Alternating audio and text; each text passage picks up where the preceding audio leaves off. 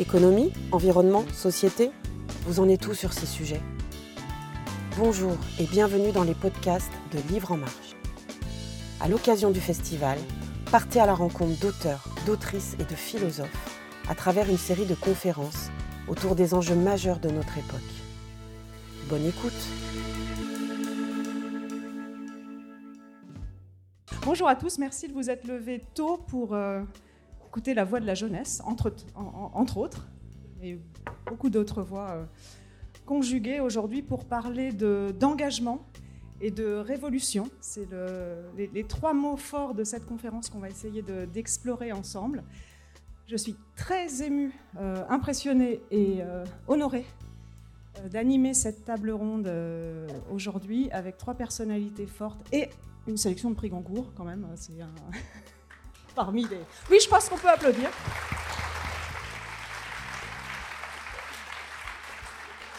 Donc, euh, un essai, une enquête, un roman. Au début, je me disais un roman dystopique, non, un roman utopique euh, avec une utopie qui, trébuche à la fin.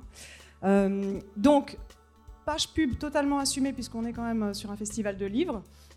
Soit Jeannette et toi de Salomé Saké, journaliste extrêmement engagée sur les causes écologiques et féministes, qui, euh, que l'on retrouve quotidiennement sur France 5, Blast, euh, France Info. Blast surtout aujourd'hui. Blast surtout, voilà. Euh, et qui livre une enquête détaillée, précise, avec argumentation. Et je, voilà, je, si quelqu'un souhaite contredire ce que dit Salomé, qu'il lise d'abord le bouquin, parce que c'est assez fort sur les clichés qu'on appose sur les jeunes. Donc, euh, donc, voilà, page pub. Seconde page pub pour Camille Etienne, militante euh, écologiste du coin, qui connaît bien la montagne, dont l'engagement remonte également, euh, d'après ce que je comprends, à ce, qu'on assiste, ce à quoi on assiste dans la montagne, et notamment euh, la fonte des glaciers. Je pense que tu partages ça avec cette conviction et ce constat avec Heidi Sévestre et, et, d'autres, bien sûr. Et c'est un, c'est un essai qui engage également à dépasser le clivage générationnel, donc euh, à se finalement euh, et à, à, dépasser aussi ses peurs, ses euh, impressions qu'on ne pourra rien faire, qu'on est trop petit face à l'immensité des défis et des, des freins aussi. donc, donc un livre d'action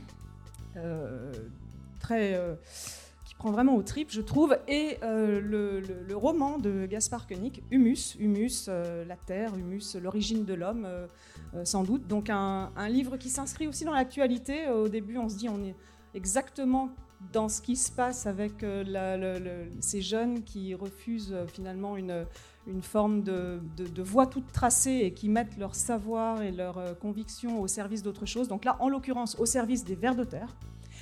Il euh, y a quand même une scène assez sexuelle avec des vers de terre. Je tiens à le dire parce que comme ça, je pense que ça fera une page pub assez forte aussi.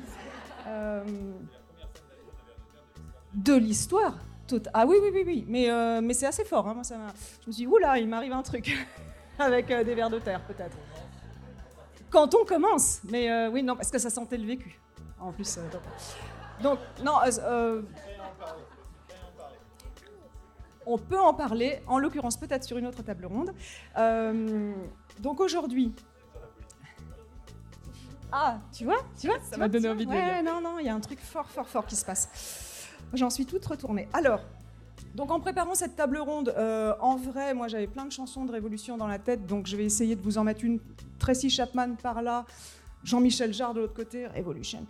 Euh, voilà, moi j'ai l'impression qu'il y a une fenêtre en ce moment, mais peut-être que ça fait 20 ans qu'il y a une fenêtre, je ne sais pas, mais la situation est tellement forte avec un déni de plus en plus puissant et de plus en plus visible euh, dans la scène politique, la scène économique euh, en ce moment. Donc vos, livres font particulièrement écho à ce qui est en train de se passer. Le contexte, je trouve, est explosif. Euh, de plus en plus de souffrance, notamment euh, à cause du changement climatique, de plus en plus de résistance d'un autre, autre camp. On l'a vu euh, sur Sainte-Soline, c'est juste hallucinant qu'il y ait plus de forces policières euh, que finalement de, gens qui, travaillent pour les communs.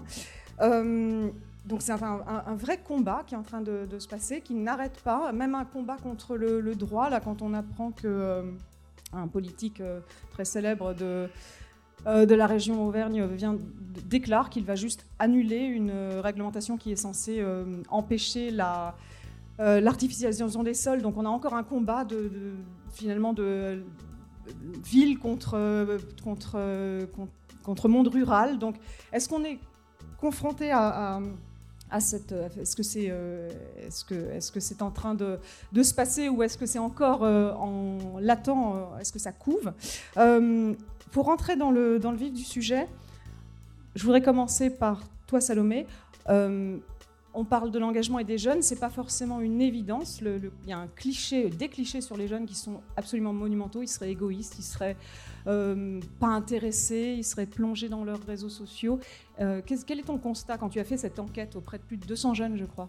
Oui, un peu plus, presque 200 jeunes, un peu moins, mais euh, c'était une enquête qui justement essayait de mêler des études académiques, des statistiques, ce qui avait déjà été dit sociologiquement sur la jeunesse, et une enquête de terrain où j'ai essayé d'aller voir des jeunes de milieux sociaux très différents pour, euh, et avec des idées politiques très différentes pour essayer de comprendre justement quelle était leur approche, notamment du commun, du collectif, de la chose politique au sens très large. Et on a cette idée très reçue selon laquelle les jeunes effectivement seraient égocentrés, seraient narcissiques, sur laquelle je ne vais pas revenir pendant des heures, je vais plus m'attarder sur l'engagement politique. On a cette idée que les jeunes ne sont plus politisés, ne sont plus intéressés par ce qui se passe, globalement parce qu'ils ne votent plus, ou en tout cas qu'ils votent moins. Et ça, c'est effectivement une réalité. Alors, premièrement, on peut rappeler que les jeunes ont toujours moins voté, parce que c'est un moment de construction, c'est aussi un moment où on est en déplacement géographique, c'est un moment où on se forme politiquement. Donc, depuis que la démocratie, euh, euh, en tout cas, euh, existe en France, on a toujours eu ce phénomène où les jeunes votent moins. Et là, on a un phénomène où, globalement, la société entière vote moins il y a un désengagement vis-à-vis des institutions politiques qui est collectif et qui se ressent effectivement particulièrement chez les jeunes. Et ce que j'ai voulu montrer dans le livre, c'est que ça ne veut pas dire que les jeunes se moquent complètement du collectif, bien au contraire. Simplement, ils ont développé d'autres formes de politisation, d'autres formes d'engagement qui sont peut-être plus ponctuelles et qui vont euh, s'exprimer souvent dans des actions où ils vont avoir la sensation d'avoir des conséquences immédiates, d'avoir un peu une prise sur ce qui se passe. Et ça, ça passe par une multiplicité de modes d'engagement qui ont été documentés par plusieurs, euh, par plusieurs sociologues. Et on pourrait citer l'engagement associatif. Il y a un jeune sur deux qui est inscrit dans une association. On pourrait parler des manifestations. Et là, j'ai rencontré des jeunes qui, par exemple, ne vont pas voter, mais vont être capables de prendre de leur temps, de leur énergie et même prendre des risques, puisqu'aujourd'hui c'est risqué d'aller manifester, pour une cause en particulier, un jour en particulier, parce qu'ils vont avoir la sensation que là maintenant c'est plus utile que d'aller voter. Et globalement, effectivement, alors déjà c'est pas tous les jeunes, hein, il y a quand même 60% euh, des jeunes qui ont voté à l'élection présidentielle, mais il y, a il y a cette sensation qui est de plus en plus prégnante, qui est que euh, c'est moins utile de voter que de s'engager professionnellement, que d'aller faire un don à une association, que de s'engager sur les réseaux sociaux, que de boycotter et de passer par ces multiples formes d'engagement que j'ai essayé de documenter dans le livre et que je ne vais pas passer 4 heures euh, à, vous expliquer. Mais tout le monde le lira, ok Non, c'est vraiment ça vaut. Mais, mais l'objectif, c'était quand même vraiment de montrer ça, c'est qu'il y a beaucoup de jeunes euh, qui sont tout à fait prêts à se mobiliser, mais qui ne savent pas où et qui ne savent pas comment, et qui ont l'impression que de toute façon, les politiques ne servent à rien, au sens de la politique très traditionnelle, au sens des institutions.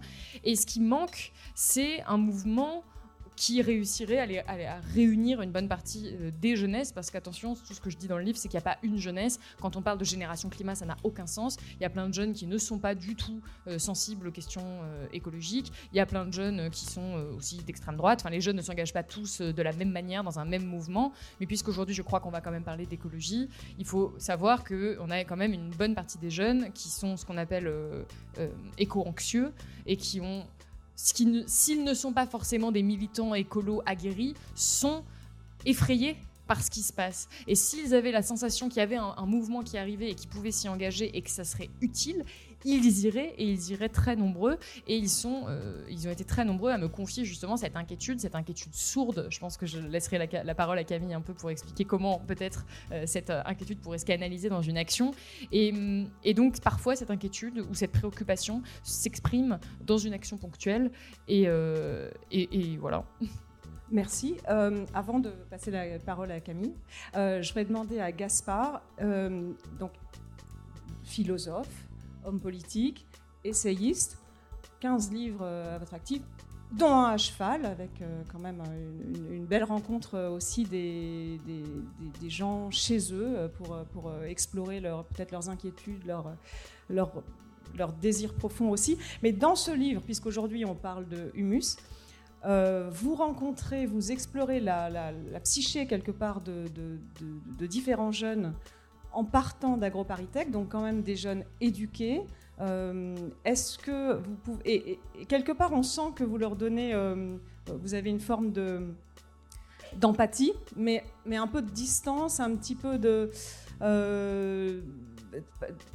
vous vous moquez un peu gentiment de, leur naïveté quelque part.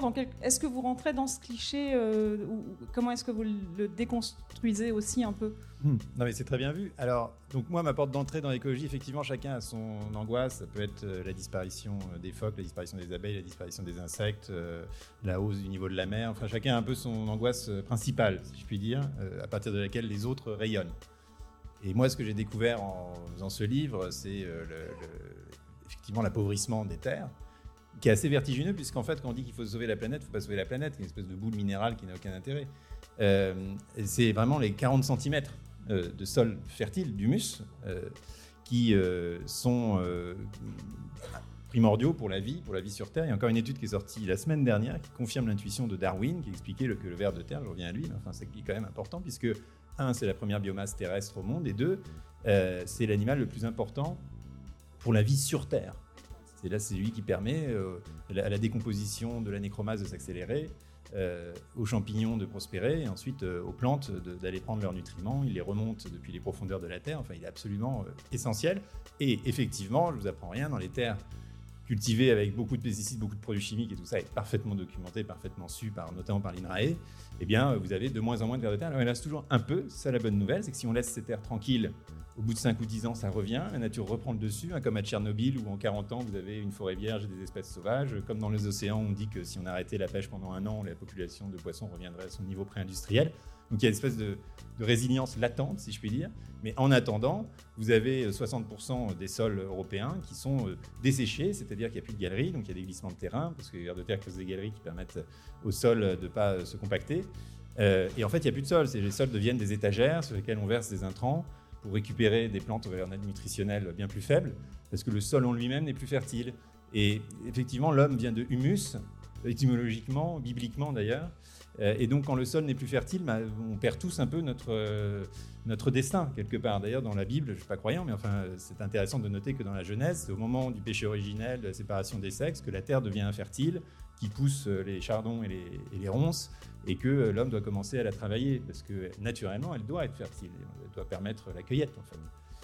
Voilà, donc ça c'est le point de départ, et c'est le point de départ de ces deux jeunes d'AgroParisTech qui écoutent un cours d'un éminent géodrilologue, comme on appelle les spécialistes des vers de terre. D'ailleurs, je, leur rends hommage, parce que c'est une profession euh, trop peu euh, estimée, et d'ailleurs trop peu financée, il faut le dire aussi, puisqu'il y, a vraiment quelques dizaines de spécialistes, alors que... Euh, regardez combien il y a d'astronomes, combien il y a de gens qui prédisent mille choses complètement inutiles dans le ciel ou qui veulent aller sur Mars, ça sert absolument à rien, tout ça c'est des corps morts.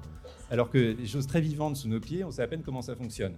La science du sol, la, pédologie est relativement récente et encore extrêmement incomplète. Et puis une forme de mépris qui a été, euh, enfin le, ver de terre, c'est pas le panda. On n'a pas fait une affiche avec un ver de terre, sauver le ver de terre. Alors il y en a qui le font, hein. il y en a qui le font. il y a une journée mondiale du ver de terre d'ailleurs début novembre. Mais quand on est dans le milieu lombricien, on reçoit des infos tous les jours. Hein. Il y a quand même euh, une sorte d'activité. Euh, mais bon, et donc ces deux jeunes découvrent un peu ça à AgroParisTech. Mais j'ai voulu montrer des jeunes qui sont. Euh, alors, c'est plus ma génération, puisque moi j'ai 40 ans. Comme dit Montaigne, à 40 ans, on entre dans les allées sombres de la vieillesse. Hein, donc les choses sont claires. Désolé. bon, c'était au XVIe siècle, donc disons, allez, je vous rajoute 5 ans. Je vous rajoute 5 ans, d'accord. Euh, euh, mais donc, j'ai voulu regarder deux jeunes qui ne sont pas particulièrement militants. C'est ça qui m'intéressait. D'ailleurs, ils se demandent. Ils ne sont pas bifurqueurs d'ailleurs. Et justement, ils s'interrogent sur le fait de monter sur scène à AgroParisTech avec les bifurqueurs, puisque dans le roman, le, bifurcage est devenu une espèce de tradition. D'ailleurs, maintenant, toutes, ces grandes, toutes les grandes écoles font quasiment un moment bifurcage. C'est devenu presque institutionnalisé, comme si le système avait récupéré le bifurquement, puisque maintenant il est mis en valeur. On dit bah, maintenant, on va, parler, passer au, on va parler des bifurqueurs, et puis après, on passe à la slide suivante. Euh, et donc, eux, ils ne vont pas sur scène avec les bifurqueurs parce que bah, voilà, ils sont motivés. Je pense qu'ils sont dans la norme, si je puis dire, des, jeunes de la génération, éco-anxieux, inquiétés par euh, cette histoire de ver de terre, mais pas particulièrement révolutionnaires. Et ce qui m'intéressait ensuite, c'était de leur faire prendre, un peu par hasard, hein, deux voix très différentes. L'un qui, est un, personnage au tempérament plus passif et qui se laisse un peu entraîner, qui se laisse glisser vers le monde des startups, du capital risque, de l'investissement euh, vert, responsable, etc. ce qui me permet de le moquer, de le décrire au passage. Vous le décrivez très bien, j'adore. Hein et, euh, mais après tout, avec de très bonnes intentions, puisque lui veut construire, et on en a vraiment besoin. D'ailleurs, c'est un projet euh, normalement qui serait viable, des vermicomposteurs à l'échelle industrielle, pour que toutes les matières organiques qu'on est censé recycler, d'ailleurs, je vous ferai remarquer à partir du 1er janvier 2024, normalement, c'est fini les poubelles noires. Sauf que personne n'est prêt, aucune collectivité. C'est incroyable, personne n'en parle. C'est un truc majeur, en fait. C'est vraiment un truc majeur d'arrêter de mettre les bouts de poulet ou, pire encore les légumes, etc., dans une poubelle qu'on va incinérer après. C'est absolument, absolument ridicule la perte de euh, d'engrais euh, que ça produit et euh, ça brise en fait la possibilité d'avoir des cycles où, bah, je vous rappelle que Paris, par exemple, au 19e siècle, avant le tout à l'égout, était alimenté par les maraîchers qui récupéraient la fumure et le, crottin de cheval et qui ramenaient des légumes en échange. Bon, mais donc, donc lui, il veut faire des vermicomposteurs à l'échelle industrielle, parce qu'il dit, bah voilà, pour sauver la planète, etc., bah, il ne suffit pas de faire des petits vermicomposteurs, donc c'est du compostage avec verre de terre hein, pour que ça aille plus vite. Euh, on va en faire euh, des, usines entières, et puis pourquoi pas? Pourquoi pas, voilà, pourquoi pas? Et il se laisse entraîner dans cette logique très très financière aussi par euh, une fille qui est beaucoup plus cynique que lui. Et puis l'autre personnage, lui, il fait ça au début pour séduire une fille. C'est pas trop, il dit oh, mais moi je vais sauver les vers de terre sur la terre de mon grand-père, qui est une terre qui est polluée, qui est chimique. Donc il fait ça pareil, un peu par coïncidence. Et puis il se laisse un peu entraîner dans son mensonge, et puis son mensonge devient pour lui une réalité, une utopie, un idéal. Et lui, il veut prendre une terre qui est complètement pourrie et la réintroduire du ver de terre, de la matière organique, et bien sûr, lui aussi, il éprouve des difficultés. Donc les deux, ce que j'ai voulu faire, c'est un roman, c'est pas pour les moquer. Oui, effectivement, j'ai beaucoup d'empathie pour mes personnages. Je moque pas leur naïveté. Je décris une jeunesse comme il y en a toujours eu, comme dans les romans d'apprentissage du 19e. Vous avez Rastignac qui arrive en ville, il veut faire fortune, il veut faire ceci, cela, et puis évidemment, il se retrouve confronté au réel. Moi, c'est ça que j'ai voulu faire. C'est pas un roman sur, qui donne un message écologique, qui sauve le ver de terre. Oui, au passage. Mais c'est surtout, ok, une fois qu'on a ces deux idéaux qui sont globalement les idéaux qu'on peut se partager aujourd'hui et sur lesquels les gens peuvent hésiter, euh, et en partant de la réalité de la crise écologique, là pour le coup, ça c'est effectivement un présupposé du livre, mais je pense que c'est un acquis euh, scientifique, euh, et de la biodiversité en particulier, c'est pas un livre sur le carbone, c'est vraiment sur la biodiversité. les deux voies qu'on choisit, et surtout, et après, et c'est là que le roman est, je le veux très réaliste, tous les obstacles. Qu'est-ce qui se passe une fois qu'on a ces idéaux-là dans le business ou dans la terre néo-rurale? Les problèmes administratifs, économiques, juridiques, agronomiques, tout, ce qui tisse notre société aujourd'hui, qui se pose à ces deux jeunes gens et qui donc vont prendre et essayer mille options différentes. Je vous dis pas comment ça finit. Pour moi, ça finit de manière optimiste, même si euh, visiblement peu de gens partagent cet avis sur le livre. Mais non, mais il y a une graine plantée, je pense qu'on peut le dire, sans dévoiler la fin. Si peut-être leurs grands idéaux ne sont pas réalisés, néanmoins, il y a quelque chose qui se passe et qui fait que euh, ils ont fait quelque chose d'utile. Mais enfin voilà, sans déflorer la fin. Euh, et donc voilà, c'est vraiment la confrontation de cet idéal et de ces idéaux qui sont de plus en plus partagés avec la réalité d'ici et maintenant, et puis euh, dans une évolution personnelle d'une jeunesse de 20 à 30 ans où il y a des amours, euh, des péripéties, euh, des réconciliations, des amitiés brisées ou pas, etc. Péripéties révolutionnaires aussi. alors Camille, comme Gaspard le dit, il y a toujours eu des révolutions, il y a toujours eu une confrontation au réel, hein, la vie réelle, comme dirait Patrick. Euh, donc de tout temps, en tout cas en France, euh, des, révolutions, toujours des précurseurs qui voient le truc arriver, qui veulent en faire quelque chose, qui veulent embarquer euh, contre un pouvoir installé, une, résistance forte de ceux qui profitent quelque part d'un système installé. Et le mouvement semble continu. Qu'est-ce qui fait, selon toi, que c'est spécifique aujourd'hui Quels sont les facteurs qui font qu'il y a quelque chose de, fort, peut-être de mondial. Bonjour, déjà ça va? Tout le monde va bien? Oui Trop contente d'être à la maison et vous voyez que je n'ai plus beaucoup de voix. Donc désolée si je parle beaucoup de nez. Je vais essayer d'être moins long parce que c'est beaucoup moins agréable. Euh, pour vous, en tout cas. Mais euh, je ne crois pas que ce qu'on vit euh, est si original. Parce que le principe de, enfin, du haut de mes 25 ans, donc prenez ça avec euh, des pincettes, mais j'ai l'impression que, vivre, c'est aussi de composer avec l'incertitude. Et que donc, euh, par essence, euh, on a dû faire avec l'incertitude. Et, constamment. c'est ce qui se passe sur la question des enfants que j'adresse un petit peu dans mon livre. Et cette idée que on m'a beaucoup opposé cette question de dire mais comment est-ce que vous pouvez oser vouloir potentiellement des enfants alors que le monde est si incertain Et moi je pense à ma grand-mère qui, qui est, née dans, dans la guerre euh, je pense à tous ces gens, mais des amis activistes en Ouganda qui ne savent pas s'ils vont pouvoir, euh, quand ils ont des enfants, s'ils vont pouvoir euh, les nourrir aussi longtemps. Donc l'incertitude est, une part immense de, de notre existence et au contraire, je pense qu'il faut la chérir et faire en sorte qu'elle soit la plus douce possible. donc c'est pour ça que je, je crois vraiment pas qu'on vit quelque chose de, de, de plus euh, ce qui est certain, c'est que c'est terrifiant et que le sol se délite sous nos pieds et que ça, c'est vertigineux. Euh, mais quand on a eu, je, cite beaucoup Gunther Anders, quand on, a, quand on regarde la, la, menace nucléaire, il y avait cette peur déjà aussi de se dire si une bombe qui a une capacité de détruire la vie sur Terre, c'est vraiment une menace existentielle. Euh, si des guerres explosent, des conflits explosent partout, il y a eu des menaces existentielles par ailleurs. Et ce qui est beau, au contraire, c'est pas de se dire et donc cela me mènerait à un grand cynisme de me dire bon bah puisque c'est comme ça, ça a toujours été, et donc euh, à quoi bon? Euh, Au contraire, c'est se dire comment est-ce qu'on arrive à s'inscrire dans le temps long. Et ça, ça permet des choses magnifiques. La première, c'est de se sentir pas seul. Donc quand on me dit on n'est que quelques-uns, lanceurs d'alerte, c'est pas du tout vrai. Moi, je, j'ouvre les livres de George Sand, je me sens pas seule. Je me sens même d'ailleurs toute petite de voir que euh, elle a, un discours de 1872 où elle, défend la forêt de Fontainebleau avec des mots que j'aurais euh, rêvé être capable de sortir comme ça, avec autant de clarté et de poésie. Euh, donc, c'est quand on regarde des anciens, enfin même mes grands-parents, quelque part, c'est mes, premiers écolos. Euh, et c'est ça que je trouve très beau, c'est de se dire qu'on s'inscrit dans une histoire, on porte avec nous un héritage, et que donc ça nous donne un devoir très beau, qui est ce rapport au temps long.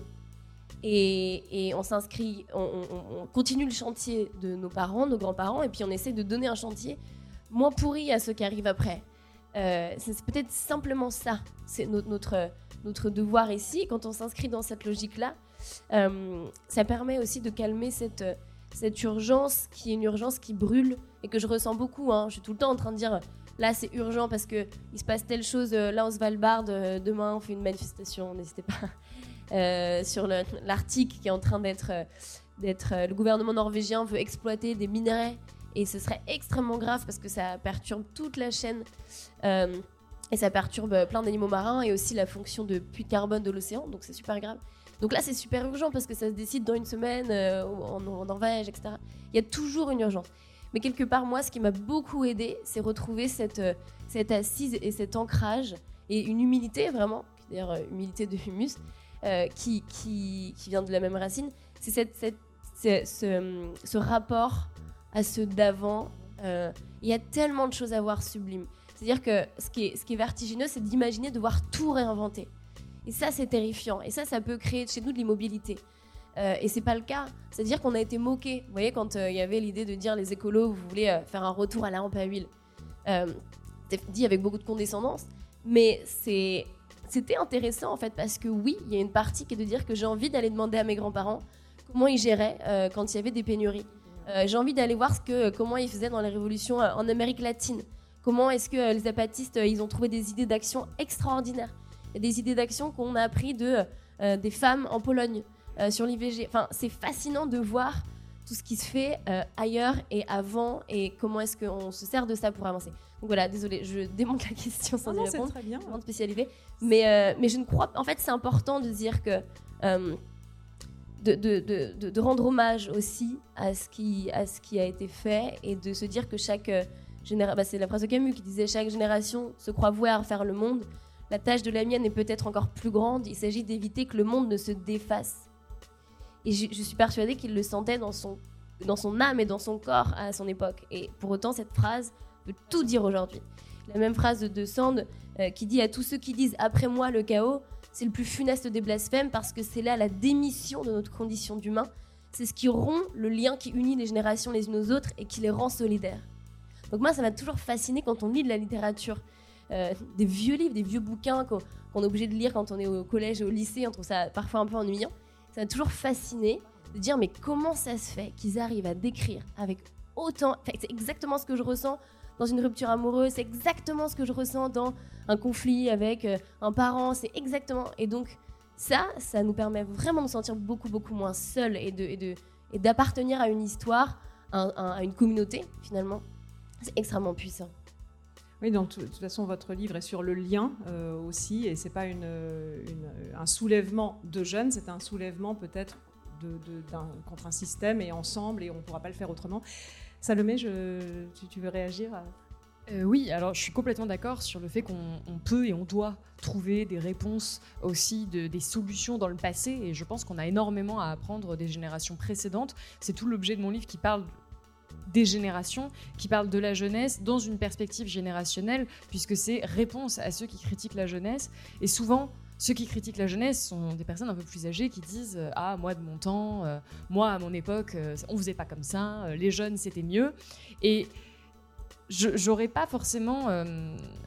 Je serais pas totalement 100% d'accord sur le fait que c'est pas spécifique. Moi, j'y vois une spécificité, enfin, j'y vois deux spécificités dans, le défi auquel on doit faire face, qui est le défi écologique, qui est premièrement que euh, les, décisions qu'on va prendre aujourd'hui vont continuer à avoir des conséquences dans 100 ans, 200 ans, 300 ans, 1000 ans.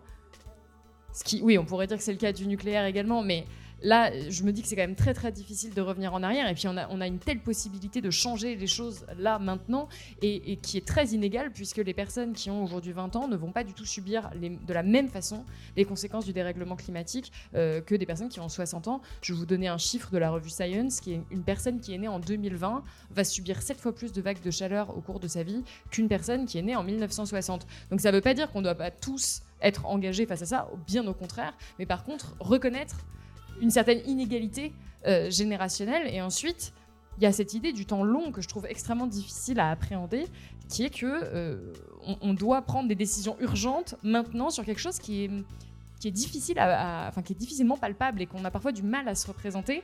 Et pourtant, c'est bien l'avenir de, voilà des nouvelles générations et des générations sur encore une fois des générations et des générations qu'on a aujourd'hui entre nos mains.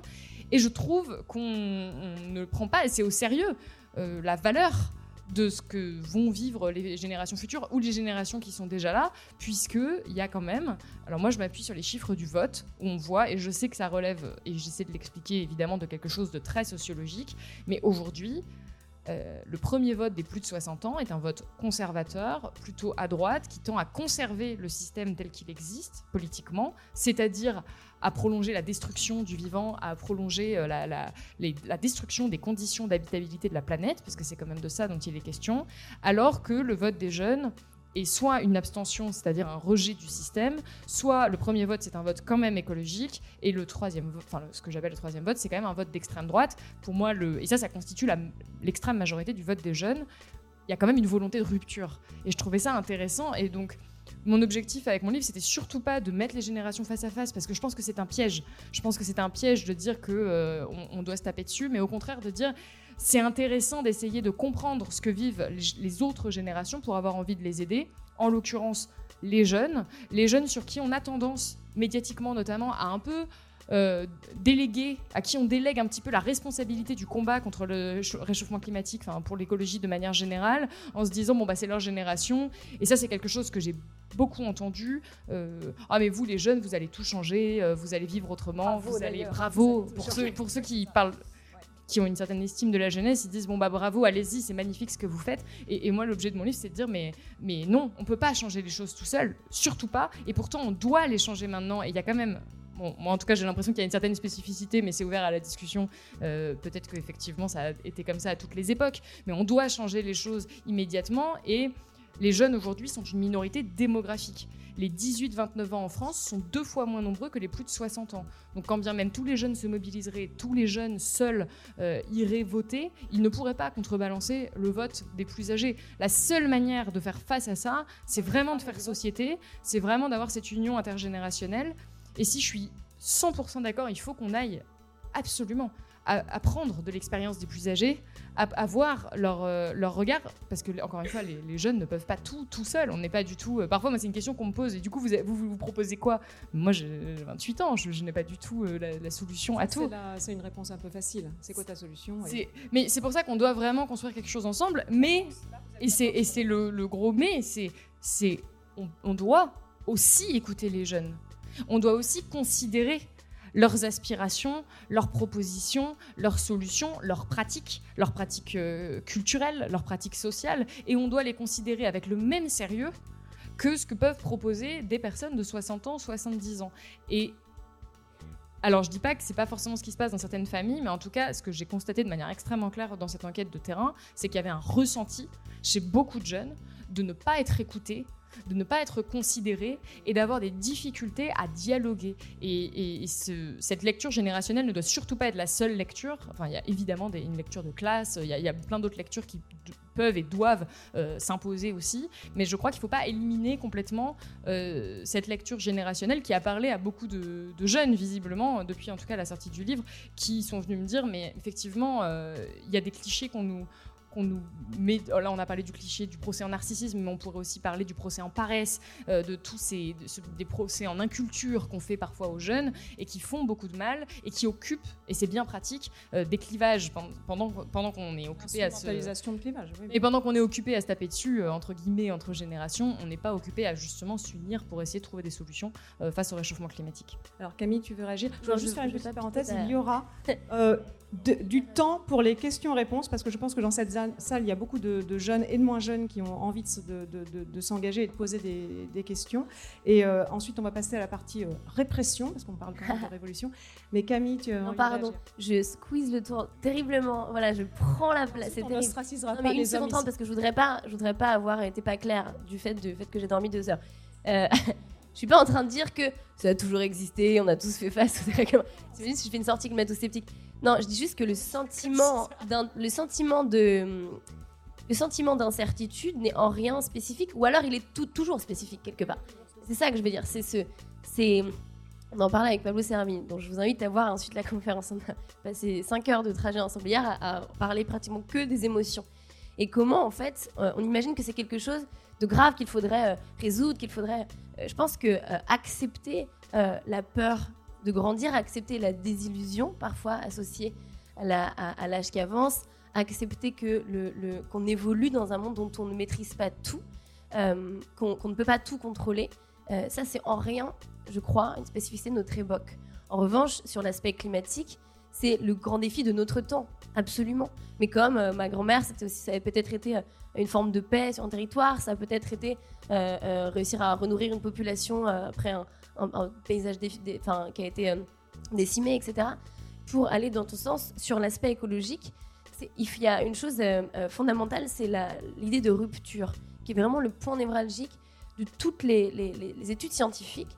C'est qu'on imagine que le système Terre serait stable, que ce serait l'idée de dire voilà, écoutez, il fait 0,2 degrés, 0,3, ce serait juste un peu pire à chaque fois. Il ferait un peu plus chaud, il y aurait un peu plus d'ouragans, un peu plus d'inondations. Il y c'est pas ça il y a vraiment une notion de rupture du système Terre. Et ce qui se passe, c'est le Stockholm Institute Center, je vous invite vraiment à regarder leurs travaux, euh, qui ont défini neuf limites planétaires. On aurait pu faire différemment, mais en tout cas, voilà, leur proposition, c'était d'avoir neuf limites planétaires et de dire, si on sort de ces limites planétaires, on sort de ce que eux appellent une zone de sûreté pour l'humanité. Et que donc, l'incertitude qui fait partie de l'existence devient vraiment hors de contrôle. Vous voyez, c'est dans un ordinateur, quand on rentre un peu les, données, on met Hunter et là ça crache. C'est-à-dire qu'on ne peut pas prévoir ce que les effets d'emballement vont entraîner. Par exemple, on a la forêt amazonienne qui euh, est censée euh, séquestrer beaucoup de carbone, mais qui, du fait des feux de forêt, de la déforestation, euh, devient un endroit géographique où en fait il émet plus de CO2 qu'il n'en séquestre. On a ça qui est en train de se passer sur. Bon, il y a des débats un peu de techos, de, mais c'est sur l'Arctique qui est en train de se passer sur l'Arctique, c'est-à-dire qu'un endroit qui était euh, un réfrigérateur est en train de devenir un radiateur. Euh, et en fait, c'est on, vraiment ça quand on sort. On a déjà dépassé 6 hein, des 9 euh, limites planétaires. Parce qu'on sait les mesurer. Il y en a qu'on ne sait pas bien mesurer, donc bien elles sûr, sont bien probablement déjà. mais donc, c'est certain que il faut imaginer comme si on partait du fond de cette scène, oui, et que sur la question écologique, on chaque génération avançait un petit peu un pas comme ça, et que là, on est, mais pas ma génération, nous sommes, vous et moi, et, tout le monde, on est ceux qui vont faire en sorte que euh, là, on, est peut-être le pas qui va nous faire tomber dans le vide. Vous voyez? C'est ça le plan de bascule. Et c'est à ce moment-là qu'on est. Et, là, en, en, cela, c'est vraiment un truc. on va laisser parler Gaspard. on a éliminé les hommes de cette table ronde. Je me permets juste de réagir après, promis. on laisse la parole. Non, mais c'est hyper important ce que tu viens de dire parce que pour moi, c'est ça la spécificité. C'est justement les, les neuf limites planétaires, j'en parle dans le livre parce que c'est ça qui fait que c'est différent, pour, à mes yeux en tout cas, de ce qu'on a pu avoir dans les autres époques. C'est que là, si on bascule, on bascule, on saute dans le vide. Et les nouvelles générations, même ceux qui vont naître après, je vais pas dire, ils pourront pas totalement rien, mais en tout cas, ils pourront peu. Et c'est maintenant. Alors, merci, parce que c'était ça dans ma question. Est-ce que c'est différent maintenant, alors qu'on a des révolutions depuis l'an Pépin?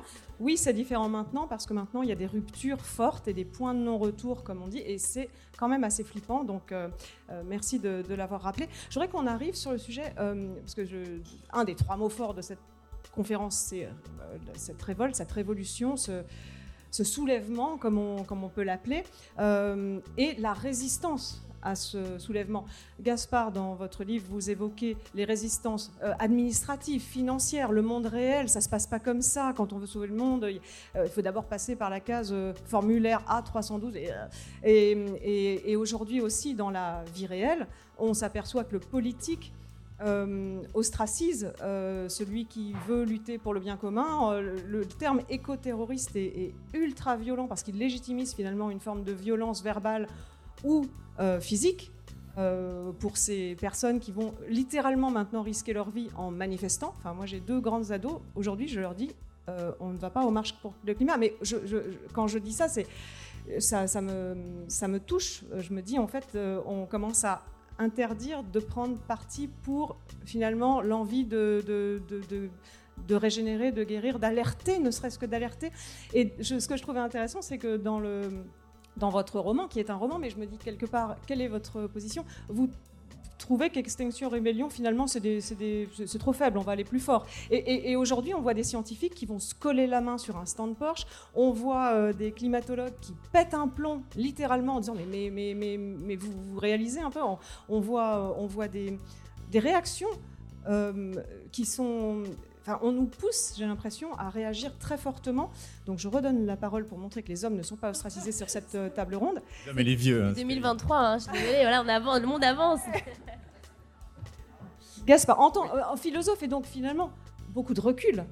Euh, cette, répression de, de cette révolution, est-ce qu'elle est extraordinaire ou pas? Le moment est quand même extraordinaire, on l'a rappelé, les limites planétaires, etc.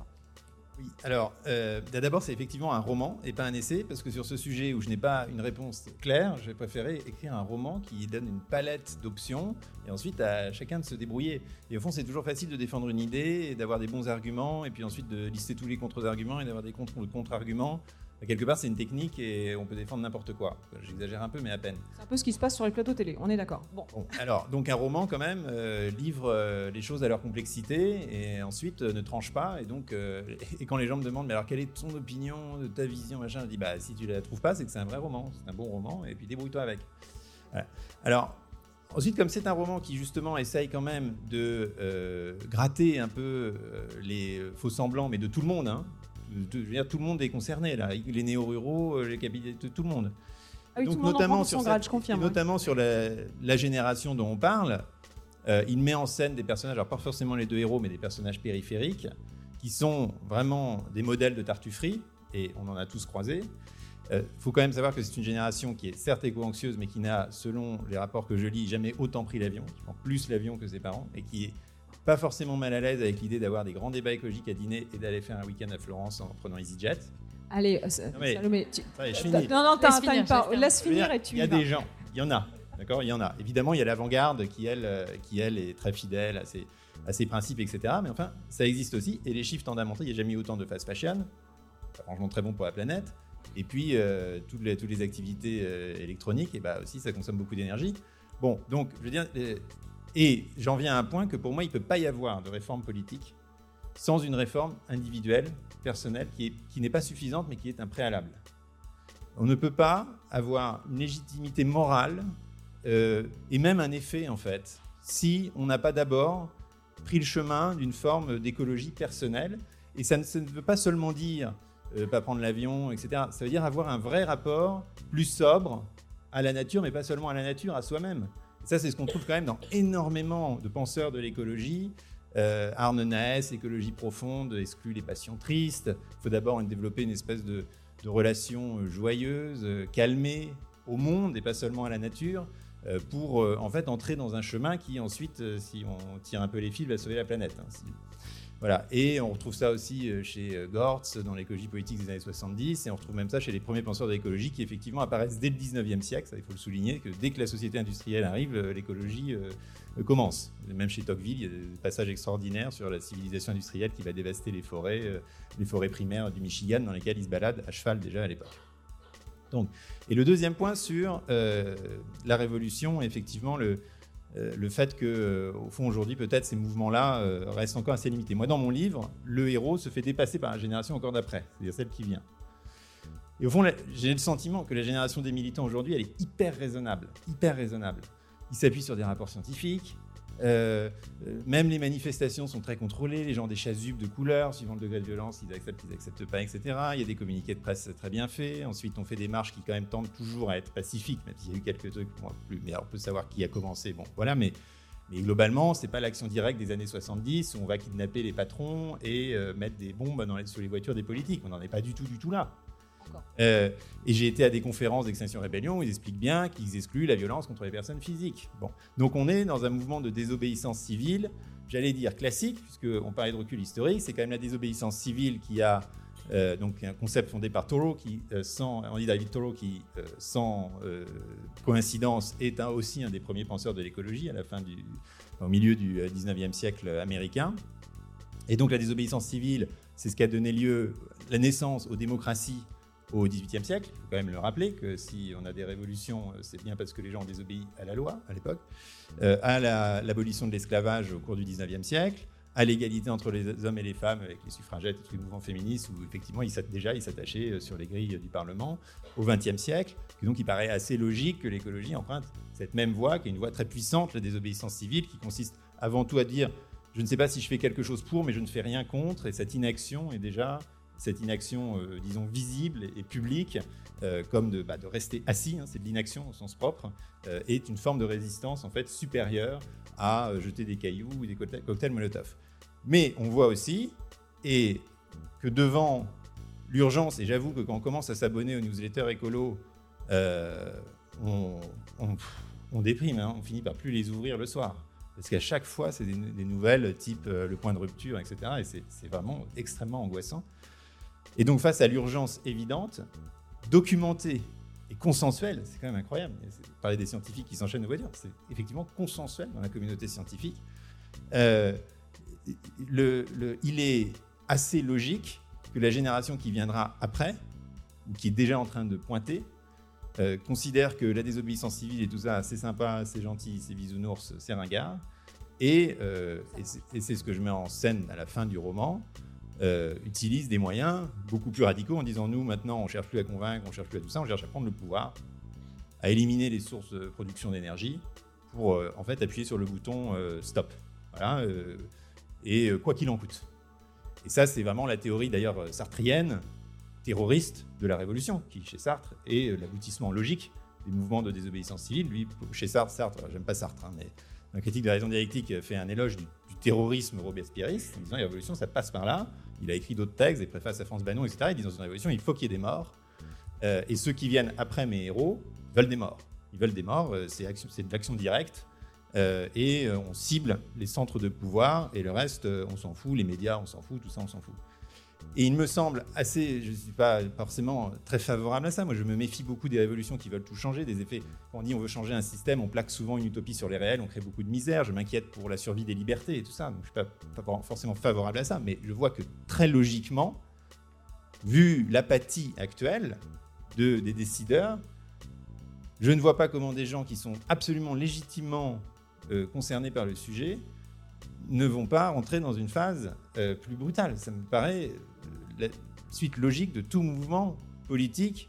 Et encore une fois, c'est difficile de leur donner tort.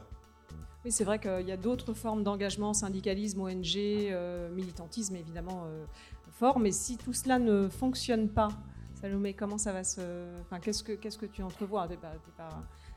Alors moi mon sujet c'est la jeunesse puisque c'est sur ça que j'ai travaillé pendant un an et demi. J'aimerais juste revenir sur euh, le fameux euh, les jeunes sont écolos mais ils prennent l'avion parce que c'est vraiment une des Le système, merci. Et ils ont aussi un smartphone. Et ils ont un smartphone. Non, mais c'est une des grandes critiques, et c'est une, une critique qu'on entend beaucoup, et j'entends légitimement, parce qu'effectivement, effectivement, euh, beaucoup de jeunes prennent l'avion, mais la majorité des jeunes ne prennent pas l'avion. C'est quand même ça qu'il faut rappeler. Ils le prennent plus que leurs parents parce que c'est plus accessible en termes de prix, parce que ça s'est inscrit aussi dans la société culturellement et qui sont nés dans cette société-là aussi. Mais la majeure partie des jeunes, et c'est ce que je rappelle dans le livre, sont précaires.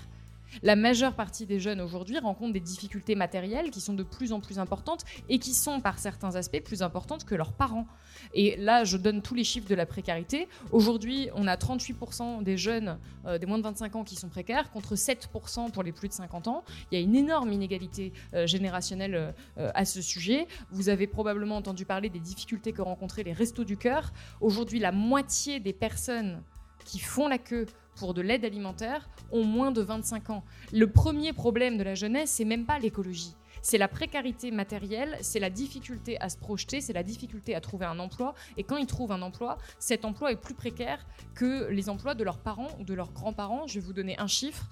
En 1982, on avait 17% des emplois des jeunes qui étaient précaires. Quand je dis précaire, c'est l'intérim, le CDD, enfin, tout ce qu'en en gros, ce qui n'est pas un CDI, le, fameux statut d'auto-entrepreneur euh, qui, qui est arrivé il n'y a pas très longtemps.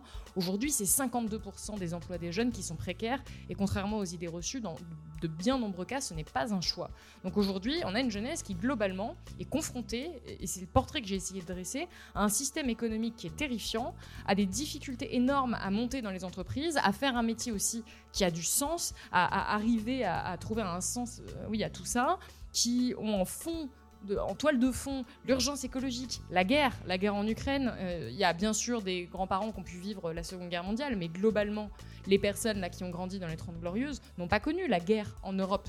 Donc là, on, a quand même un, contexte politique qui est géopolitique qui est, extrêmement effrayant. Y a également une crise démocratique, on le voit, avec une, vraiment une dégradation des libertés euh, qu'on pourrait euh, documenter pendant des heures, notamment pendant le mandat d'Emmanuel Macron, euh, qui, pareil, même si on n'est pas un spécialiste de la politique, quand on est jeune, on voit bien que ça devient de plus en plus effrayant d'aller manifester. Et tout ça crée un contexte qui est quand même très anxiogène et qui fait que effectivement, dans un système qui est individualiste, qui est libéral, dans lequel les jeunes sont nés, ont grandi, ont baigné, effectivement, il y a une grande partie de- de- des jeunes euh, qui adhèrent avec beaucoup de contradictions. Donc parfois à, se dire mais j'aimerais bien qu'il y ait un rêve collectif, mais en même temps il n'y a rien. Donc oui, je vais prendre mes vacances. Et si ça implique de prendre l'avion, je vais, effectivement le prendre. Ou je vais euh, prendre, euh, je vais acheter de la fast fashion. Effectivement, ça c'est vraiment clairement un phénomène auprès de beaucoup de jeunes et pas que, mais qui est aussi de trouver des échappatoires, de trouver des moments où on arrive à rêver et on arrive à oublier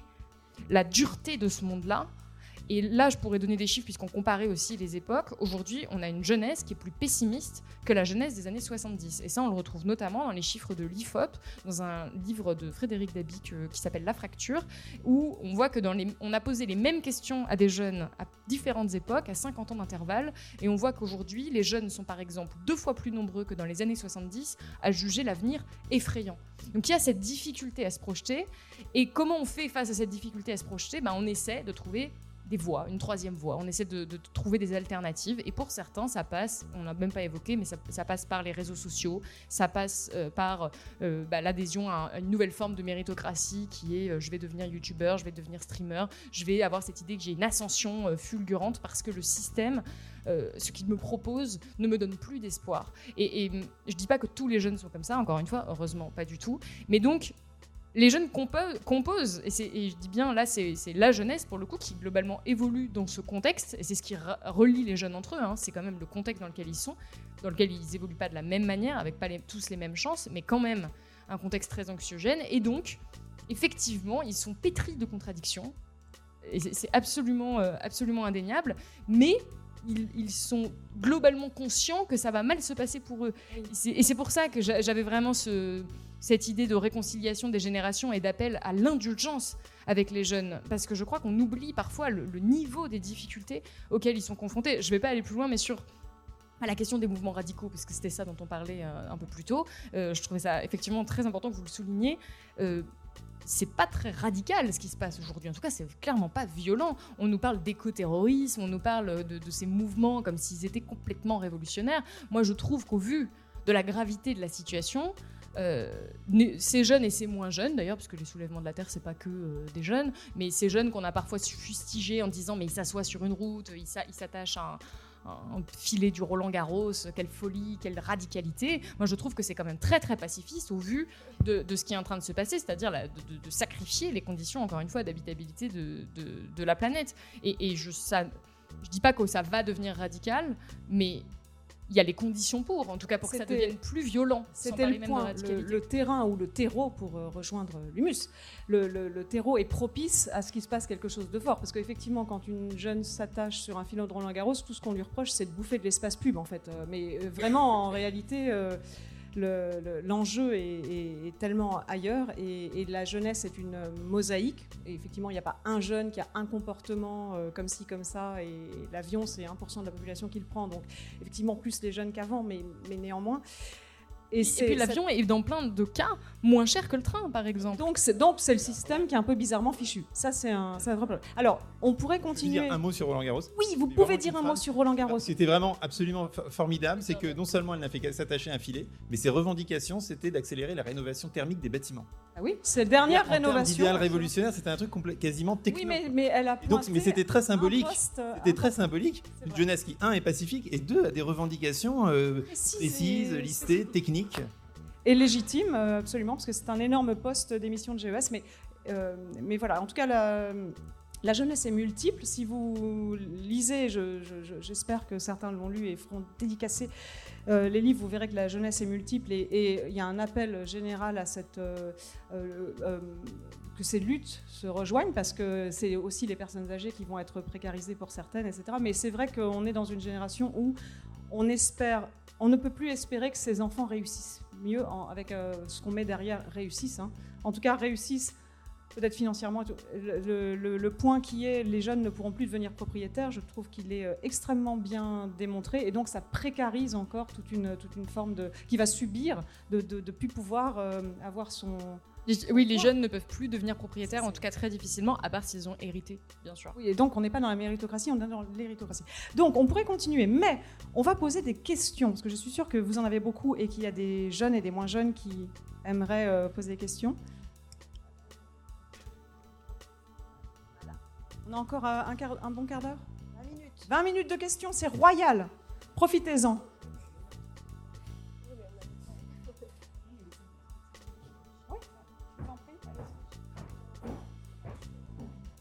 Question courte, euh, c'est-à-dire euh, la question vraiment, le constat. Voilà. Moi, j'ai pas de question, mais je voudrais rebondir euh, sur euh, Salomé Saké.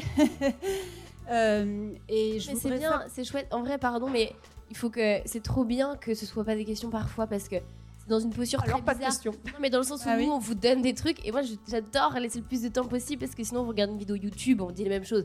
Donc, c'est plus chouette si on peut échanger avec vous. T'as raison, il y a pas Pablo si Servigne et Aurélien Barraud. Après, on s'en fiche. On idées juste- sont pas plus légitimes que les vôtres, donc s'il vous plaît, merci. Même si c'est pas une question, allez-y. Oui, moi, je voudrais rebondir sur, sur, euh, ce que, le propos de Salomé Saké, avec lequel je suis vraiment euh, d'accord. Euh, voilà, moi, j'ai 60 ans et je voudrais dire que moi aussi, je suis éco-anxieuse, que j'ai trois enfants et que euh, tout ce que vous venez de dire, je ne sais pas s'il y a une seule personne ici de ma génération qui n'est pas conscient de ce que vous dites au sujet des jeunes. Sinon, je pense qu'on ne serait pas là. Euh, et vraiment, cette éco-anxiété, elle est réelle parce que j'ai trois enfants qui, de 23 à 35 ans, et qui œuvrent aussi comme ils peuvent euh, pour un monde ben voilà, plus humain. et, ce n'est pas que euh, ça ne concerne pas que les jeunes hein, d'être dans l'éco-anxiété. Et, je me fais aussi beaucoup de soucis. euh, et, je trouve que voilà, quand vous, je suis vraiment consciente de tout ce que vous dites. Et, quand vous parlez de jeunesse ou de plus âgés, euh, moi je ne sais pas ce que ça veut dire jeunesse parce que j'ai en moi une grande partie de ce qu'éprouvent mes enfants, même à 60 ans. Et quand j'ai fait trois enfants, jamais je m'imaginais qu'aujourd'hui on en serait là. Et je fais vraiment tout ce que je peux pour œuvrer et, écouter cette jeunesse. Je suis beaucoup au contact des jeunes et, je, et ça m'intéresse énormément, ça m'inquiète. et, je suis plutôt dans la coopération avec eux et d'œuvrer avec eux. Voilà, donc euh, euh, je voudrais quand même remettre ça parce que je pense qu'il y a énormément de gens de ma génération euh, qui savent et qui sont tout à fait conscients de tout ce que vous dites au sujet de la jeunesse. Voilà. Merci beaucoup parce que c'est vraiment exactement ça dont je rêve en fait, c'est qu'il y ait que des personnes comme vous. Malheureusement, c'est pas le cas. Il y a beaucoup de jeunes. Alors, la définition de la jeunesse sur laquelle je me suis appuyée, désolé, c'est encore en dessous de 40 ans. Moi, c'est 18-29 ans selon l'INSEE pas de panique, la jeunesse n'est qu'un mot selon Pierre Bourdieu. Euh, c'est en tout cas sur ça que, j'ai essayé de m'appuyer, mais évidemment c'est complètement ouvert à interprétation. Mais il y a quand même ces, fameux dîners de famille où on se retrouve, et, beaucoup de jeunes, je pense ici peut-être se retrouvent dans cette situation, où on est face à des personnes de 60 ans, de 70 ans qui ne comprennent pas et qui disent euh, mais vous les jeunes vous alertez trop, vous êtes trop anxieux, vous en faites des tonnes. Nous aussi on a eu des problèmes euh, pendant notre génération et au même titre que j'appelle à ne pas mettre tous les jeunes dans le même sac, évidemment qu'il ne faut pas mettre toutes les personnes euh, de plus de 60 ans dans le même sac. Ce serait une aberration. Et d'ailleurs, je le précise en préambule du livre, c'est pas un livre anti-boomer, c'est pas un procès aux plus âgés, surtout pas. Mais c'est quand même le fait de pointer qu'il euh, y a des personnes euh, d'un certain âge, de manière assez récurrente, notamment dans les médias, notamment sur les plateaux télé, qui ont tendance à critiquer les jeunes, à fustiger cette génération et à oublier le contexte dans lequel elles s'inscrivent. Et, et, moi, je, heureusement qu'il y a des personnes d'un certain, certain âge de plus de 50 ans, 60 ans, j'en sais rien, euh, qui s'engagent qui s'engagent dans aussi quelque chose de collectif, mais c'est pas euh, au même titre que les jeunes ne s'engagent pas de manière massive, c'est pas du tout massif non plus euh, du côté euh, des, seniors, je sais pas comment dire ça. Et, aujourd'hui, on a besoin d'avoir ce lien, et ne serait-ce que d'avoir ce lien dans les familles, c'est déjà énorme. Et moi, je vois la différence, et je le vois même pendant les dédicaces, quand il y a des jeunes qui arrivent avec leurs parents, avec leurs grands-parents, et ils se sentent soutenus, ils se sentent tellement mieux que quand ils sont dans des familles où on va les laisser s'isoler, où on va les laisser parfois sombrer dans cette anxiété. Et, tout ce à quoi j'appelle, c'est justement d'avoir, bah, je l'espère, plein de personnes comme vous qui euh, représenteront votre, votre génération. Merci d'abord à vous tous. Euh, petit instant, parce que je vais mettre un peu d'ordre dans mes idées, parce qu'en vous écoutant, j'ai une, avalanche de, propositions, de réflexions, de suggestions, etc., etc. La situation est grave aujourd'hui, à un point de vue euh, écologique, hein, catastrophique même, j'ose dire. Et euh, l'action à faire, donc, c'est politique d'abord, ça c'est essentiel. Hein. Mais, mais, je pense que chacun de nous, ici présents, on a un rôle important à jouer. Déjà, prendre conscience de la situation. Et pour prendre conscience de la situation, il faut se sentir, il faut se dire que nous tous, chacun de nous est responsable de cette situation, par notre choix de vie, par notre mode de vie et, par notre mode de penser et d'agir aussi. Parce qu'il n'y a pas seulement un problème climatique, il y a un problème aussi générationnel, il y a un problème de racisme qui est très fort dans ce pays, comme dans beaucoup de pays d'Europe et ailleurs. Donc, cette opportunité de se dire, nous, chacun de nous a un, rôle à jouer très important et surtout se sentir responsable de la situation actuelle. Merci. Merci, monsieur. Et après, ce qui serait bien, c'est qu'il y ait des, vrais jeunes qui posent des questions, même des enfants. Est-ce qu'il y a, est-ce qu'il y a des enfants dans la salle? Ouais, ouais.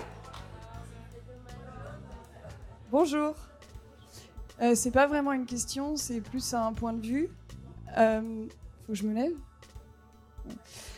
Euh, en fait, je voudrais rebondir sur le fait qu'on est peut-être trop pacifiste. Euh, en ce moment, il y a des gens qui font des grèves de la faim. Ils en sont à plus de 20 jours, ils sont proches de mourir, ou en tout cas, ils mettent leur santé en danger. Et je trouve ça vraiment incroyable que le gouvernement ne bouge pas. Et en fait, c'est un peu quand même une question, c'est pourquoi on en est là, pourquoi on en est à mettre sa vie en danger? c'est en plus assez médiatisé, je trouve, heureusement. Et pour autant, il se passe rien. Et moi, ça, voilà, je suis un peu émotive en le disant, mais je trouve ça incroyable. Et, euh, qu'est-ce qu'on peut faire en fait? Est-ce qu'on est vraiment rendu à devoir euh, peut-être mettre la vie de d'autres en danger pour que ça bouge? Mais c'est un peu extrême. On n'a pas envie d'en arriver là. On a envie que ça reste pacifiste et que tout le monde ouvre les yeux.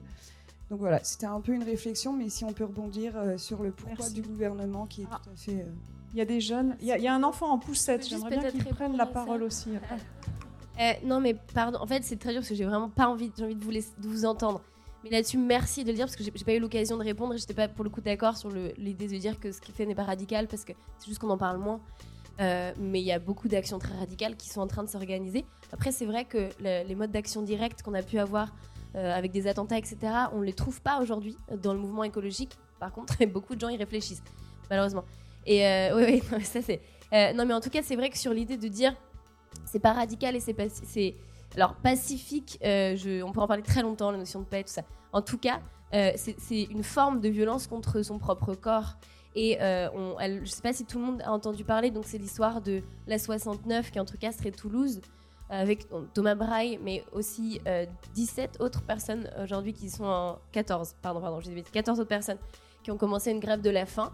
Et une idée peut-être qui ramène tout le monde là-dessus, c'est la théorie du flanc radical. C'est comment est-ce que dans les mouvements sociaux, c'est Andreas Malm qui en parle, mais plein d'autres, dans les mouvements sociaux, les fois où on a obtenu des droits et des, et des, et des libertés, c'est parce qu'il y avait vraiment euh, une coopération étroite, même si beaucoup de dissensions, mais une coopération étroite entre un flanc plus radical et un flanc plus modéré. Ce qui se passe d'un point de vue politique, c'est que le flanc plus radical va faire plus peur à l'ordre établi. C'est parce que euh, Thomas a commencé sa grève de la faim que nous, on a eu accès à des rendez-vous avec euh, Clément Beaune, ministre des Transports, et avec la présidente de région, Caroline Delga. N'aurait sûrement jamais répondu à mon appel s'il n'y avait pas eu cette, cette, peur de dire on va avoir un mort sur les bras. Et que du coup, l'ordre établi va négocier avec, ça peut être des forces syndicales, euh, ça peut être des, représentants, ça peut être ce qu'on appelle des forces plus modérées, un flanc modéré en tout cas. Et c'est le cas euh, aux États-Unis sur l'abolition euh, de l'apartheid. Il y a vraiment, on regarde sur le féminisme aussi, sur le droit de vote. Sur le droit de vote, quand même, on rappelle que dans les suffragettes, on s'est tous offusqués qu'on jetait de la soupe sur une vitre de tableau qui a été en 5 minutes euh, nettoyée. Euh, Il y a un mouvement des suffragettes qui avait été de la, lacération d'un tableau. Et là, le tableau était, pour le coup, réellement endommagé. Après, se poser des questions, qu'est-ce que l'art, etc. Mais on devait y aller. Mais en tout cas, c'est merci de le rappeler qu'en effet, il y a des gens qui euh, se mettent vraiment en danger par. euh, euh, mais, mais dont on parle beaucoup moins, c'est des histoires qui sont beaucoup moins, dont on met beaucoup moins la lumière dessus. Donc c'est important de leur rendre hommage. Merci pour cette, pour cette euh, intervention. Alors,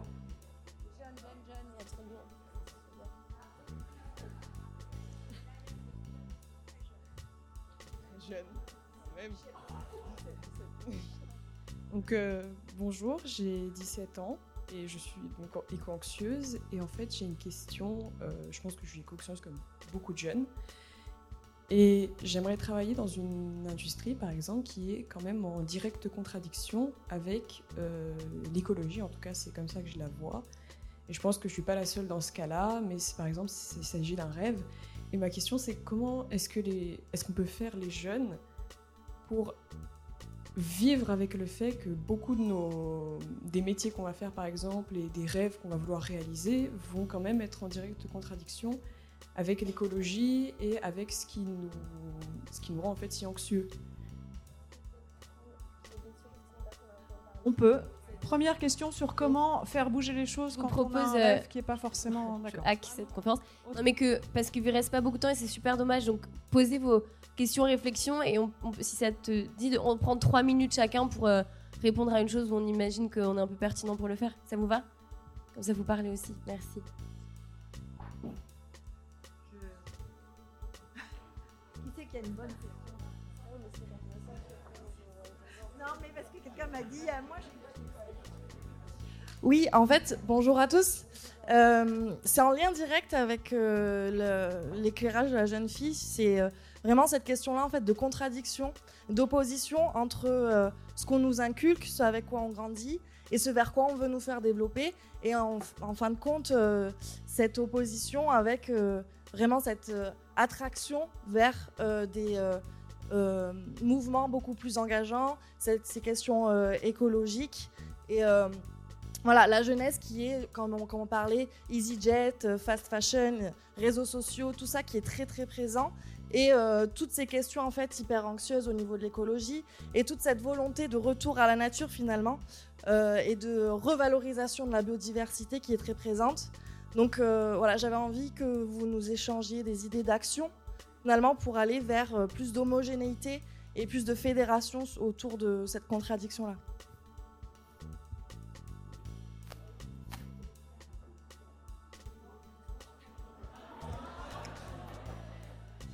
Il y a battle, il y a battle des questions. Très bien.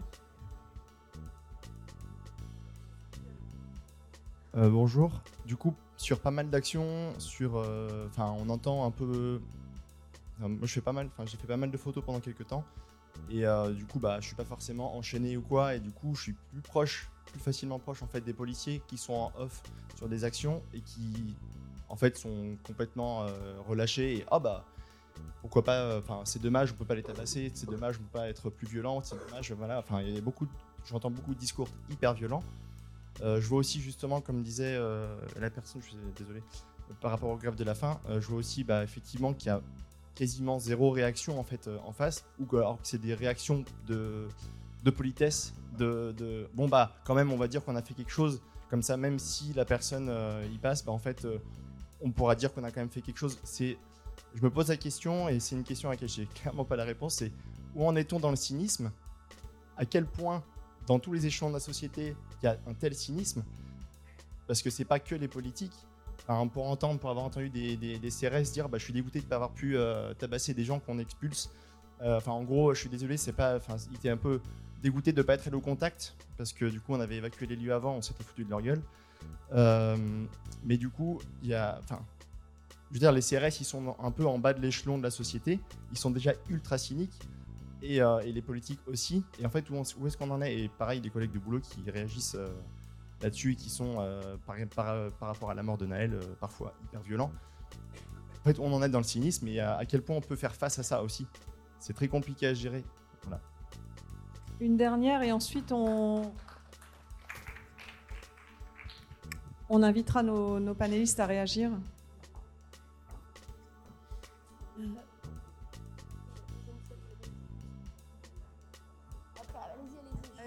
Je, je donne mon temps de parole. Bonjour. Alors en fait, euh, euh, en fait, je sais que c'est en lien un peu en général, à, enfin, à tout ce qu'ils ont dit les autres. Euh, mais je me posais la question pourquoi, enfin, pourquoi, je sais que c'est très philosophique, mais euh, pourquoi, enfin, on voit très bien que les politiciens et les, et les gens, enfin, pourquoi l'argent et le pouvoir dominent sur euh, l'homme alors que y a d'autres trucs plus intéressants comme l'amour, la paix. Pourquoi euh, pourquoi on, on est dominé par un bout de papier et pourquoi on n'est pas dominé par autre chose? Voilà.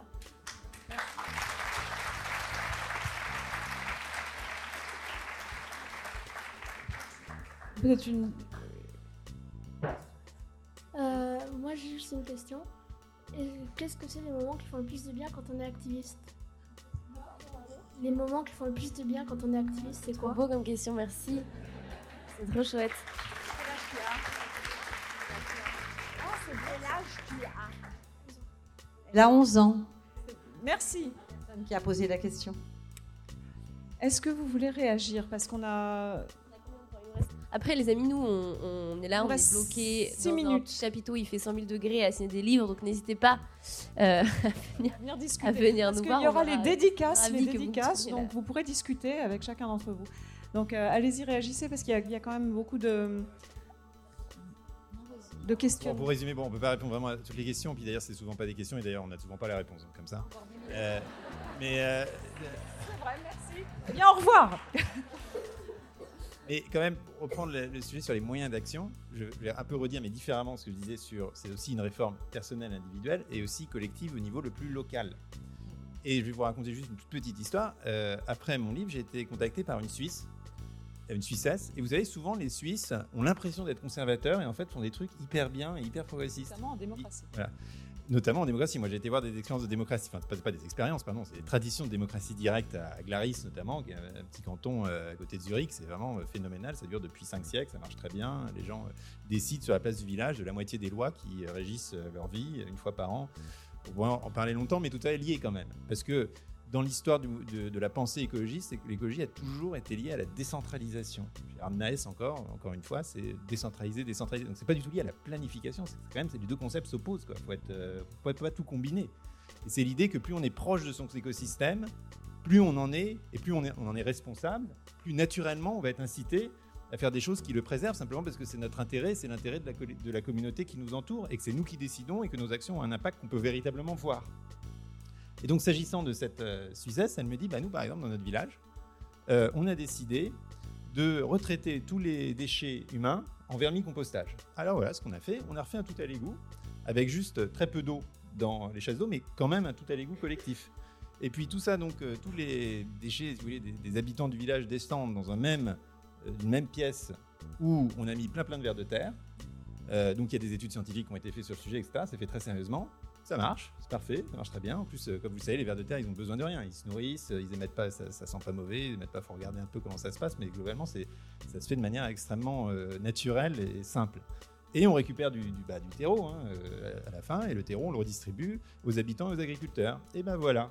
Et dis, bah, bah, voilà, formidable. Marc-André Est-ce qu'on aurait le droit de le très content de ça, une question, ouais. est-ce qu'on aurait le droit de le faire en France? Eh ben, on n'aurait pas le droit. Probablement pas, parce qu'en France, si vous voulez déjà échapper au tout à l'égout collectif, il faut demander des dérogations, c'est très compliqué, etc.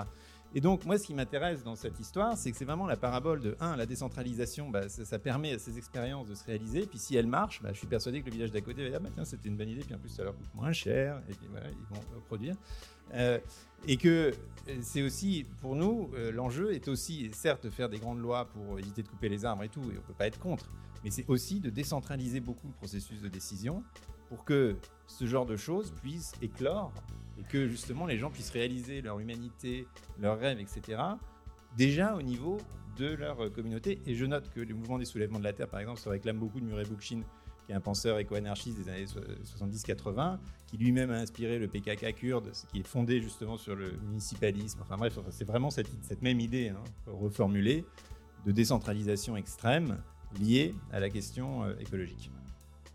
Il nous reste 5 minutes. Mesdames, c'est à vous si vous voulez clore peut-être sur une note Je vais- d'engagement. euh, Je vais essayer justement de clore sur une note positive pour répondre à cette, euh, ces interventions sur euh, les rêves qu'on peut avoir qui sont anti-écologiques, parce que c'est vraiment à titre personnel quelque chose que j'ai expérimenté. J'ai pas du tout toujours été écologiste. J'ai d'ailleurs toujours actuellement des contradictions euh, très importantes sur ce, ce sujet-là, mais on ne naît pas, euh, enfin c'est très rare en tout cas, à part si on est élevé dans une famille euh, qui a ça comme euh, mode de vie, on ne naît pas dans un système où les rêves ne sont pas très productivistes, très consuméristes. On a été imbibé de ça depuis qu'on est né, ne serait-ce que dans les, les films, les livres, toute notre culture est imprégnée de ces rêves-là. Et pour mon cas très personnel, à 17 ans, mon rêve absolu, c'était de prendre l'avion. Et, c'est, je suis née dans un petit village en Ardèche. euh, mes parents m'ont jamais fait prendre l'avion. La première fois que j'ai pris l'avion, je me suis dit mais c'est incroyable. Je veux que ma vie soit faite d'aventures, d'avions. Je voulais être reporter de guerre, parcourir le monde, et c'était mon, mon plus grand rêve. Et ça a été long de changer justement cet imaginaire-là, ce rêve-là, en, en justement retrouvant peut-être ce pourquoi je me battais. Donc ça revient peut-être à votre livre aussi, de revenir à quelque chose de plus... euh, ça, peut paraître bateau, mais c'est fondamental, de revenir à ce pourquoi on se bat, pour reprendre aussi le titre euh, du film de, de- Camille, euh, qui est de se rapprocher de cette nature. Moi j'ai beau être née dans la nature, c'est relativement récemment que je me suis mise à vraiment la découvrir, à vraiment me essayer de me connecter à ça, à voyager autrement et à transformer ce rêve professionnel, puisqu'aujourd'hui, euh, je ne dis pas que je prendrai plus jamais l'avion, mais en tout cas, clairement, c'est hors de question que je parcours le monde euh, en avion dans euh, le cadre professionnel. Premièrement, parce que j'ai essayé de déconstruire cet imaginaire, c'est-à-dire, je ne sais pas quelle est l'industrie dans laquelle euh, vous voulez travailler, mais je pense qu'il y a déjà, déjà plein de métiers qui se modifient tout en pouvant euh, effectuer le même métier. Après, si votre rêve c'est de travailler dans l'industrie pétrolière, effectivement, euh, c'est un peu complexe. Euh, ou même, non, mais, mais, je pense qu'il y a plein de professions où on peut, ça peut être l'industrie du vêtement, ça peut être, euh, qui sont aujourd'hui des industries qui sont pas, euh, qui, sont incompatibles avec les limites planétaires, mais qu'on peut transformer. Et on peut transformer ces rêves-là, et ensuite de transformer son propre imaginaire et de s'interroger pourquoi je rêve de ça? Qu'est-ce qu'est-ce qui me plaît là-dedans? Et, peut-être d'essayer aussi de déconstruire ce rêve, même si j'entends que c'est pas simple. Et je terminerai là-dessus. Il n'y a pas de militant parfait. On a tous eu, euh, peut-être Camille, tu pourras en parler aussi, euh, un passé euh, pas parfait euh, sur le plan écolo. On n'est pas forcément, on est toujours en, mutation sur ce plan-là. On est dans un système où rien ne nous encourage. Je disais, euh, dans plein de cas, le train coûte plus cher que l'avion. Donc, il faut, je dis pas qu'il faut faire n'importe quoi et, se dire euh, c'est bon, je fais ce que je veux, mais il y a un moment, il faut assumer, intégrer ces contradictions, se dire qu'on essaie de lutter chaque jour contre, mais pas se flageller tous les jours, parce que sinon c'est invivable. Et c'est ça, tout le, combat écologique, c'est aussi de rendre cet autre monde désirable. Et moi, je suis convaincue que cet autre monde qui est fait aussi de sobriété, qui est fait de lenteur, qui est fait de connexion à la nature, est par bien des aspects meilleur que le monde dans lequel nous vivons aujourd'hui et que c'est ça qu'on doit essayer de créer et, de, et ça passe par, euh, je te disais, la culture, la création artistique, le discours politique, le discours euh, dans les médias, ça passe par tout un ralentir, tas de choses. ralentir, accepter de ralentir, alors que rien ne nous y encourage. est Et, et- mais ce que, enfin moi, le message que je, je donne aux jeunes à chaque fois que je rencontre et qui est vraiment un message très personnel et c'est pas du tout, euh, comment dire, c'est pas, c'est pas quelque chose de journalistique, mais c'est de dire n'attendez pas d'être parfaitement compétent, d'être parfaitement euh, 100% aligné, sans contradiction, pour agir, pour faire entendre sa voix. Et on est en perpétuelle mutation. Euh, je le disais, moi, j'ai pas, je suis pas irréprochable, parce que c'est pas possible en fait, ne serait-ce que parce que j'ai un téléphone, parce que j'ai un, ordinateur. J'essaie de faire de mon mieux, j'essaie de m'améliorer chaque jour, et c'est ça ou parfois qui me dérangeait dans les discours, euh, les fameux discours, ah les jeunes font ça, mais à côté ils mangent un steak ou ils achètent sur Amazon. C'est un moment de se rendre compte qu'on a ces contradictions, que c'est pas grave, qu'on lutte contre et que c'est pas un obstacle et, qu'on doit pas rejeter en bloc tout engagement euh, à cause de ça. Alors, on me fait signe que c'est le mot de la fin, Camille. Camille Euh, non mais il faut, je peux- une minute ça va? Vous me dites hein, si- s'il y a un incendie qui arrive, une bombe qui explose dans trois minutes, on va peut-être pas tuer. Enfin, je voudrais pas non. Ce que je dis n'a peut-être pas autant d'importance. Non mais en tout cas, euh, en deux secondes sur ça, euh, évidemment que c'est ce que dit euh, Avernas, tout ça est extrêmement beau euh, et, et, et qu'on doit avoir une révolution intime aussi. Mais ce qui est sincère, c'est de changer notre manière d'être au monde.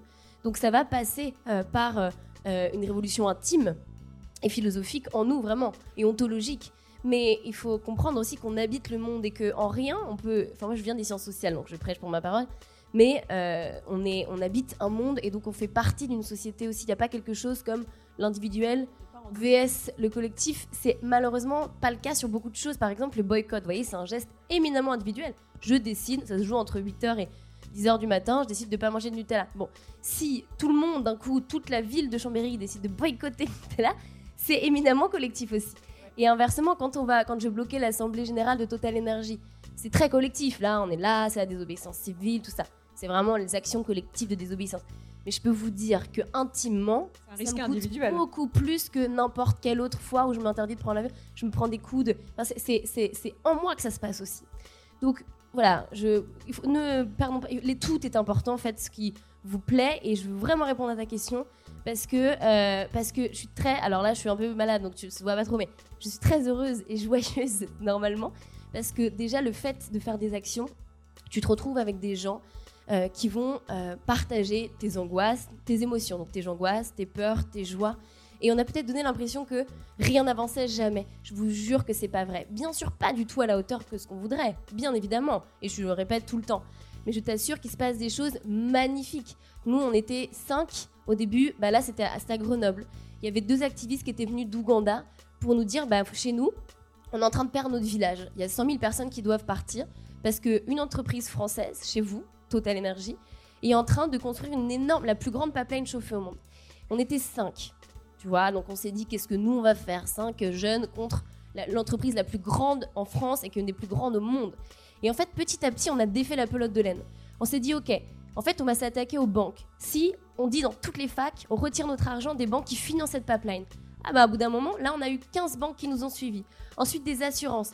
Ensuite, petit à petit, on a fait comme ça. Et c'est devenu un sujet incroyable, si bien que maintenant, ils ont du retard et que ça fait deux ans qu'ils devaient commencer vraiment la pipeline et que là, ils ont fait juste des débuts de forage, mais qu'ils n'ont pas bouclé leur, on appelle leur, euh, bref, financièrement, ils galèrent, quoi. Euh, sur les fonds marins, pareil.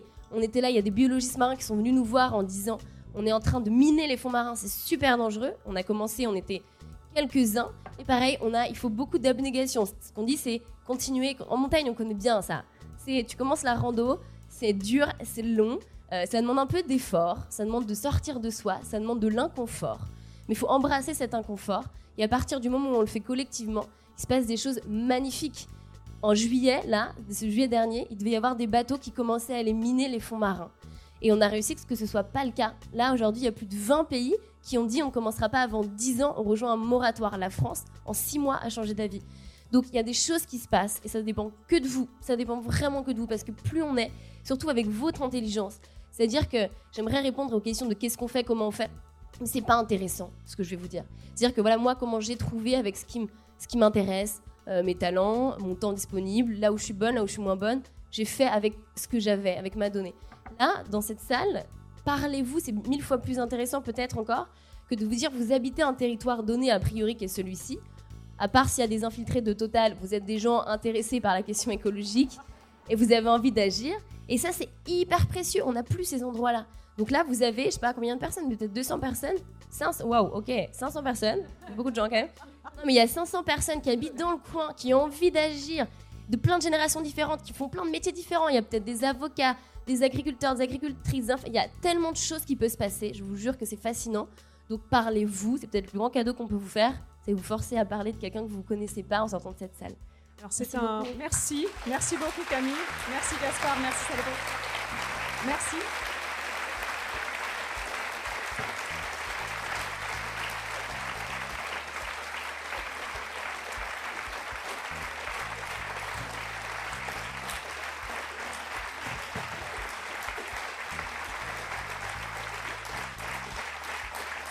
C'est sur cette euh, invitation au collectif, euh, et c'est le plus beau mot d'espoir, le collectif quelque part qu'on peut, qu'on peut avoir. Donc euh, rendez-vous individuel dans le collectif pour aller rencontrer Salomé, Gaspard et Camille ben, dans, le, dans la salle, dans le chapiteau.